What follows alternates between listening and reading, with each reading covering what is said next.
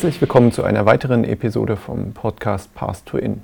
Unser Gast heute ist Professor Dr. Jutta Schöler und wir sprechen über Unterstützungspotenzial aus dem Umfeld. Bitte stelle dich kurz vor.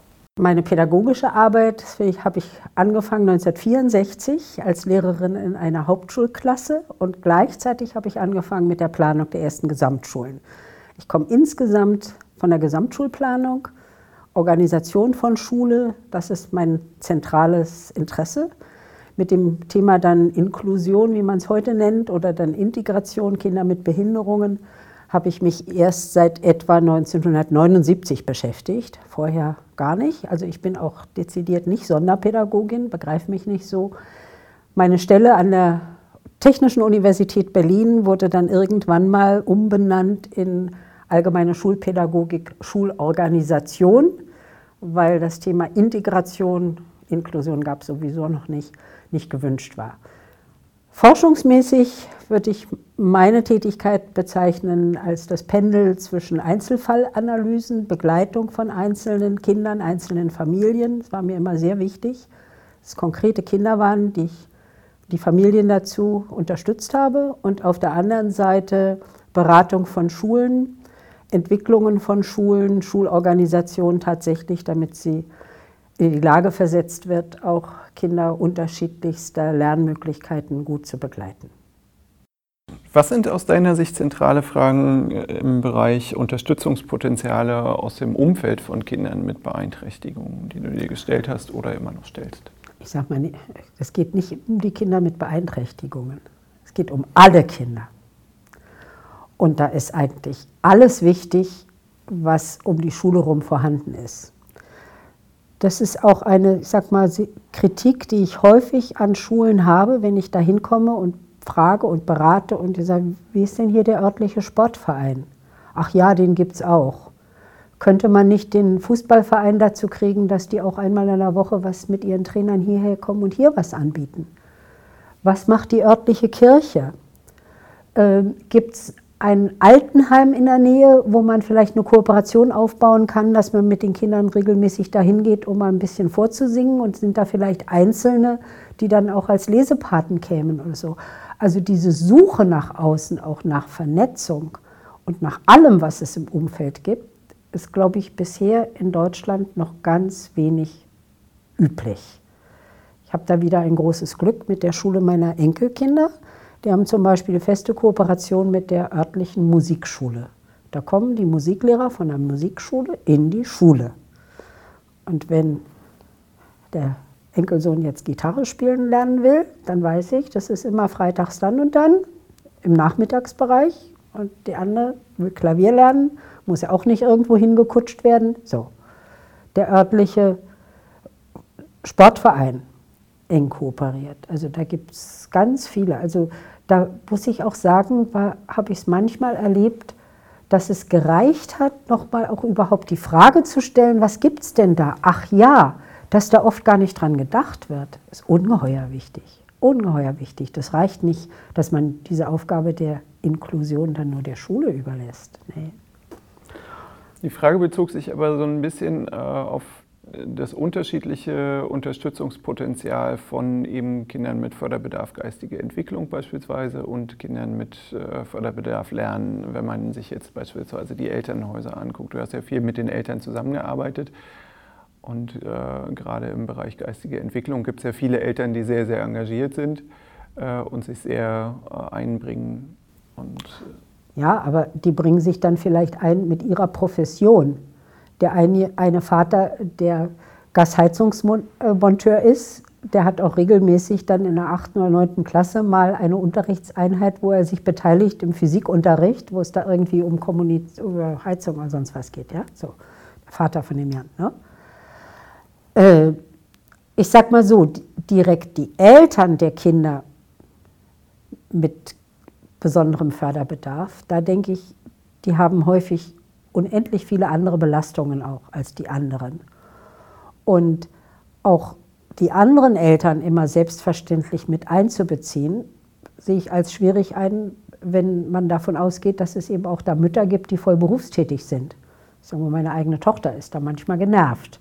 Und manchmal fragt sie mich auch, ob ich da zu dem angesagten Bastelvormittag nicht als, als Oma hingehen kann. Sie kann des, müsste deswegen einen halben Tag Urlaub nehmen. Ne? So, das ist dafür nicht. Sondern ich glaube, wichtig sind wirklich die Kontakte zu dem gesellschaftlichen Umfeld der Schule. Und da sind Ressourcen. Und da ist auch die Benachteiligung, gerade von Kindern aus sozial randständigen Familien oder prekären finanziellen Verhältnissen, die eben nicht die Möglichkeit haben, die Kinder zum Sportverein oder zur Musikschule oder irgendwo hinzu. Die muss man in die Schule reinkriegen. Und ich glaube, das ist auch ein wichtiger Gedanke, den den Studierenden bewusst zu machen. Ich unterstelle mal, dass die Mehrheit, die eben dieses Schulsystem erfolgreich bewältigt haben, aus Familien kommen, wo eben Mutter oder Tante oder Oma oder irgendjemand diese Nachteile ausgeglichen hat. Und welche positiven Auswirkungen das auf sie selbst hatte, ist wichtig, dass die sich das selbstbewusst machen, aber nicht den, Vorteil, den Vorwurf dann quasi formulieren, na, die anderen kümmern sich ja nicht drum, sondern mal genauer hinzugucken, warum das zum Beispiel in bestimmten Berufen auch gar nicht möglich ist, da was auszugleichen. Deswegen also ganz klar, Schule muss versuchen, die festen Strukturen zu schaffen, der festen Kontakte zu den gesellschaftlichen Einrichtungen, die es außerhalb gibt. Mhm. Und das nochmal, da darf man keinen Unterschied machen, letztlich. Das betrifft alle Kinder. Mhm. Und äh, welche Unterstützungspotenziale kann ich letztlich innerhalb der Klasse äh, nutzen? Naja, an erster Stelle die Mitschüler, die aber auch nicht immer die Helfenden sein dürfen, sondern auch da ist wieder wichtig, wenn man erkennt, welcher der Mitschüler und Mitschülerinnen vielleicht auch noch eine besondere Fähigkeit hat. Ich habe ja auch mal Fortbildungen für Einzelverhelfer gemacht, wo ich denen dann gesagt habe, ihre wichtigste Aufgabe am Anfang ist, sich so hinzusetzen, weg von dem Kind, dass sie aber möglichst alle im Blick haben und dann bei Gruppenarbeiten so genau zu erkennen, wer kann wem gut erklären. Wer ist vielleicht für wen auch das richtige Vorbild? Und dann diese Mitschüler zu ermutigen. Wenn du jetzt das machst, guck mal, darauf kommt es an und ich habe gesehen, du kannst es so besonders gut. Ähm, also da muss man, glaube ich, auch sehr aufpassen, dass die Mitschüler dann nicht immer, sagen wir, nur helfen sollen. So. Äh, innerhalb der Klasse, nochmal komme ich darauf zurück, dass die, was an personeller Unterstützung Einzelhelfer ist, muss als Ressource für die ganze Klasse gesehen werden. Und es gibt ja Situationen, äh, Niedersachsen an einer Schule mitgekriegt, äh, wo die Eltern, engagierte Eltern von Kindern mit Down-Syndrom drei Eltern durchgekriegt haben, dass sie je einen Einzelverhelfer haben und dann saßen da drei Einzelverhelfer mit in der Klasse. Noch mit der Auflage, möglichst nur für dieses Kind. In einem anderen Fall mitgekriegt, dass die Lehrerin das nur akzeptiert hat, wenn sie der Meinung war, der bräuchte jetzt irgendwie eine Unterstützung. Da musste der Einzelverhelfer draußen vor der Tür sitzen bleiben und wurde dann immer reingerufen, falls jemand gebraucht wurde, um die Sachen einzupacken in die Mappe. Ja, das gibt es auch. Ich meine, das glaube ich jetzt etwa zehn Jahre her. Äh, da haben die, ich glaube, das war Bad Bevensen, auf der lokalen Ebene durchgesetzt, dass Einzelfallhelfer bewilligt werden, auch so, dass die Schule dann entscheiden kann, wie die gruppenbezogen am besten eingesetzt werden. Aber da hat dann das Sozialamt mit dem Schulamt zu tun. Und für Berlin haben mir da die Verantwortlichen, auch der Dobe, gesagt, dass Sozialamt und Schulamt sich wirklich auf solche Sachen eignet, äh, einigt. Äh, also das würde ich wohl nicht mehr erleben können. Vielleicht erlebst du das noch. Also da muss man wirklich auf der jeweils lokalen, das ist, wird auf Gemeindeebene entschieden, äh, wie sich da die Sozialämter verhalten. Ja. Okay. Inwiefern prägen und beeinflussen die Eltern von Kindern mit Förderbedarf geistige Entwicklung die Bildungsmöglichkeiten ihrer Kinder? Ja, fundamental. Ich denke, das muss man von Anfang an denken. Das fängt damit an, ob während der Schwangerschaft werdende Eltern sich entscheiden, die Pränataldiagnostik zu machen und mit welchem Bewusstsein. Da gibt es Eltern, die sagen, wir machen das, aber warten erst mal das Ergebnis ab. Und es steht schon vorher fest, bei bestimmten Diagnosen ist das Ergebnis Todesurteil. So, haben wir ja gerade ganz aktuell. Ne? Und es gibt andere, die lassen es machen sagen, ich will wissen, worauf ich mich vorbereite. Und ich denke, das ist so. Dann, was glaube ich auch im Bewusstsein, gerade für Studierende wichtig, hatte das Thema immer in meinen Seminaren, äh, gerade für werdende Eltern. Der prozentuale Anteil von Kindern, die von einer auch gravierenden Behinderung betroffen sind, der Ursache des Geburtsvorganges oder den ersten zwei Lebensjahren, ist größer als das, was man durch Pränataldiagnostik feststellen kann. Aber die Eltern, die sagen wir schon mit der Geburt wissen, von Zwillingen hat eines nicht genügend Sauerstoff abbekommen. Und das eine ist ein Kind mit einer körperlichen Beeinträchtigung, das andere nicht. Ich habe oft solche Zwillingspaare erlebt. Aber von der Geburt an bereiten sich die Eltern darauf vor, wie sie damit weiter umgehen. Und da gibt es eben welche, die das als Aufforderung betrachten und ist völlig klar, beide kommen in die Regelschule. Und es gibt welche, die haben dankbar den die Information schon im Krankenhaus entgegengenommen. Für diese Kinder gibt es ein sehr gutes Internat am Bodensee, von Berlin aus. Ja? Also ob Eltern dann das annehmen oder nicht, das ist ganz entscheidend. Diese offensichtliche und früh diagnostizierte Behinderung. Da gibt es auch einen ganz schönen Aufsatz von dem Otto Rosa zu diesem Thema. Am Beispiel blinder Kinder hat er das mal ausgeführt. Viel, viel schwieriger wieder ist es für die Eltern, für deren Kind dann vielleicht irgendwann mal jemand sagt, das ist ein Kind für den Bereich WE. Was ist denn das? Fangen Sie vielleicht an, im Internet zu recherchieren. Nee, mein Kind ist nicht behindert. Türkischer Vater hat mir gesagt, der geht auf jeden Fall mal zum Militär. Ne? So. Und das, was dann als Zuschreibung, als Behinderung von dem System Schule den Eltern präsentiert wird, das muss man sich nicht wundern, dass sie das nicht akzeptieren. Und dann verändert das natürlich die Art und Weise, wie Lehrer damit umgehen können, ganz gravierend. Und ich finde es auch wirklich eine Unverschämtheit, diese Kinder als Behinderte zu bezeichnen. Sie begreifen sich nicht als Behinderte. Du wirst die Untersuchung von Hans Wocken kennen. Ne? Äh,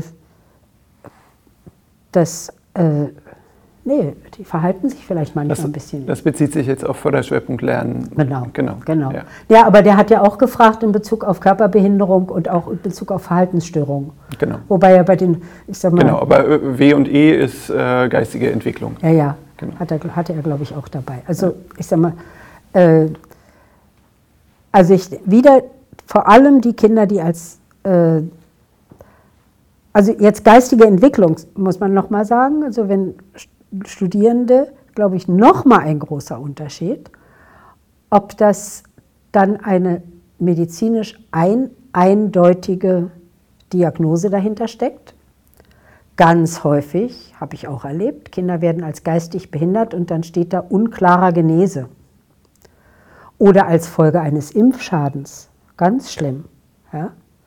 Das erste Kind, das ich in Brandenburg beraten habe, begleitet habe, das ist noch zu DDR-Zeiten, geimpft worden und dann auch festgestellt, eindeutiger Fehler gewesen. Der hat auch einen Rentenanspruch dann gehabt.